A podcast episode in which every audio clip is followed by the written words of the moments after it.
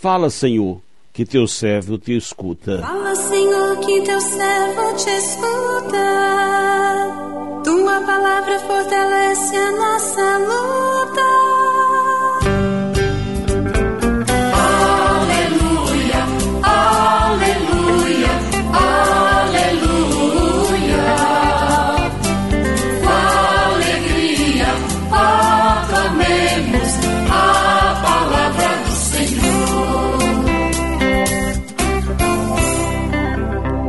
O Senhor esteja convosco, Ele está no meio de nós.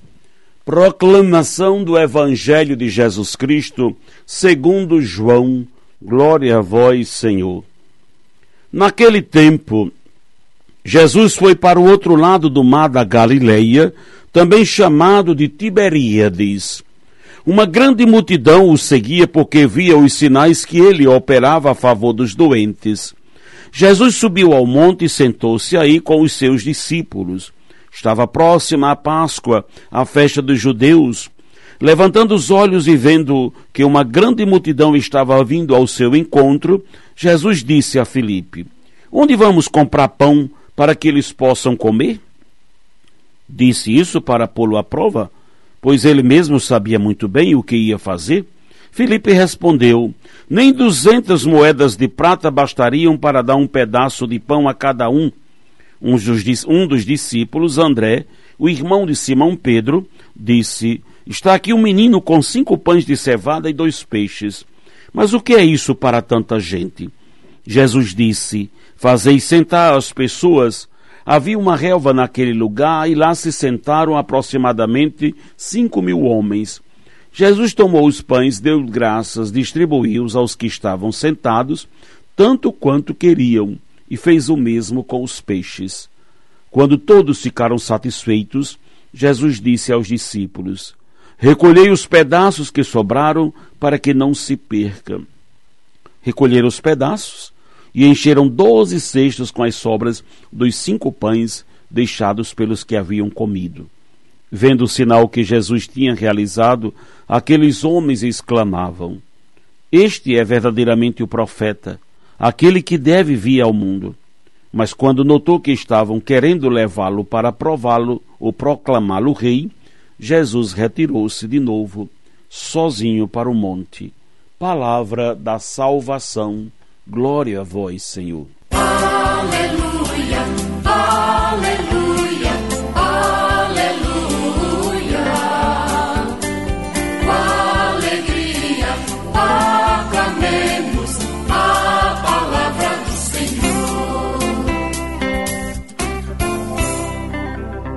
Meu irmão, minha irmã, ouvintes do programa Sim a Vida, precisamos aprender com Jesus como fazer refeição.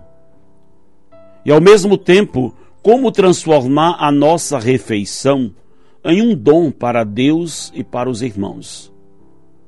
A primeira coisa é que, diante da inquietação, da quantidade de pães diante de tantas pessoas famintas, sedentas e necessitadas do pão de cada dia, o Mestre Jesus nos ensina que não devemos negligenciar, nem sermos indiferentes com quem não tem o pão de cada dia para comer.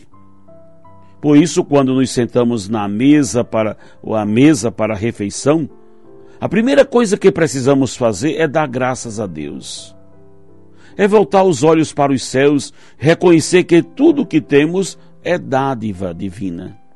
Sejamos agradecidos. Demos graças ao nosso Deus pelo nosso pão de cada dia.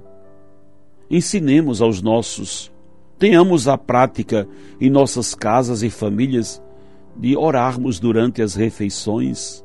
Orar antes das refeições é, em primeiro lugar, agradecer, bendizer, Dá graças aos céus porque temos o pão de cada dia.